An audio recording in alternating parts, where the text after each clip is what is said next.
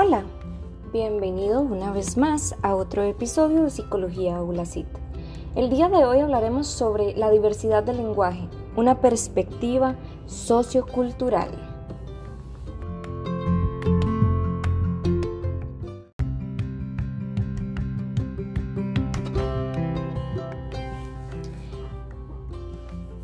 El lenguaje. Más que una guía de comunicación, es también una forma de vida. Es una característica del ser humano para diferenciarse de los demás alrededor del mundo, unidos por una expresión, tanto así que nos diferenciamos únicamente por el que unos hablan un idioma y otros no. Nos hemos dado cuenta que a pesar de que en distintas regiones del mundo, a pesar de que se hablan diferentes idiomas, podemos comunicarnos por medio del lenguaje no verbal. Este se caracteriza porque cuando nos dirigimos a otro país donde desconocemos el idioma, básicamente nuestra forma de comunicarnos con los demás suele ser señas, ademanes u otros gestos para poder entendernos con los demás que nos rodean.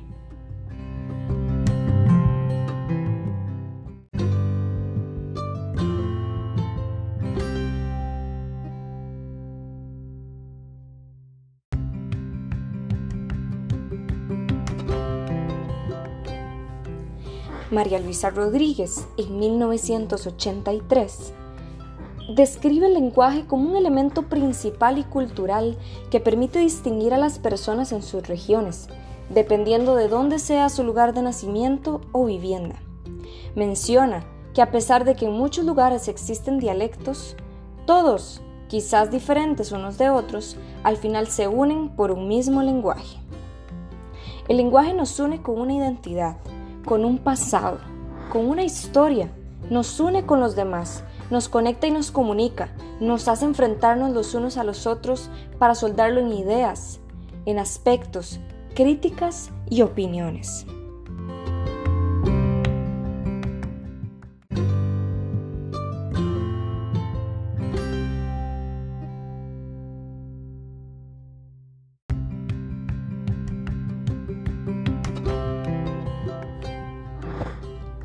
La lengua es el alma de una cultura. La lengua expresa una determinada forma de pensar y comprender la vida, inclusive una forma para comunicarse con los seres de la naturaleza y también con los animales. Esa identidad se recibe de nuestros padres, de la comunidad, de nuestros antepasados. File en 1983 menciona, de un artículo de la UNESCO, que la lengua es una identificación que proporciona autenticidad al individuo, el cual lo conecta a su comunidad, lo vincula a su cultura y a los demás que habitan en la misma. Él dice que la lengua en sentido es un poderoso unificador.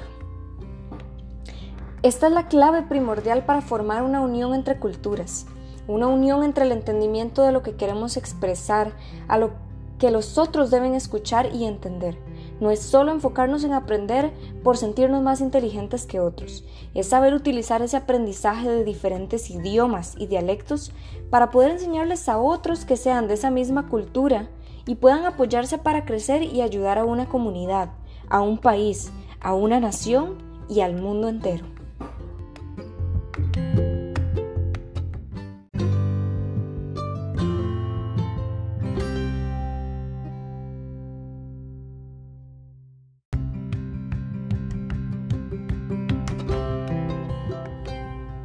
Asimismo, un niño que nace, aprende, observa, se comunica, si éste se encuentra en un margen de aprendizaje de distintas culturas, idiomas y características, este niño puede convertirse en un ser sociable, en un futuro ser para intercambiar opiniones, críticas e ideas.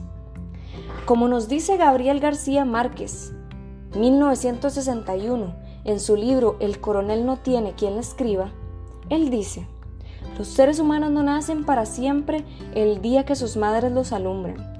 La vida los obliga a parirse a sí mismos una y otra vez, a moldearse, a transformarse, a interrogarse, a veces sin una respuesta, a preguntarse para qué diablos han llegado a la tierra y qué deben hacer en ella. Nuestra identidad es nuestra vida, es nuestra forma de expresión como ser humano. El lenguaje es vital, Sin el aprendizaje de un idioma, aunque sea común o no común, como un dialecto de un pueblo, no importa, ese ha sido nuestro cohete para poder crear lo que hoy son grupos sociales, lo que hoy son criterios, lo que hoy son apoyos sociales, charlas, entender las necesidades del otro y así muchas características más. Hemos aprendido a lo largo de nuestra vida que la comunicación es importante inclusive para mostrar una incomodidad, una dolencia, una frustración. No solo ha sido para comunicarnos entre los mismos, sino también con las personas que habitan en todo nuestro alrededor. Muchas gracias por acompañarnos el día de hoy en este pequeño segmento de Psicología ULACIT. Esperamos verlos pronto y hasta luego.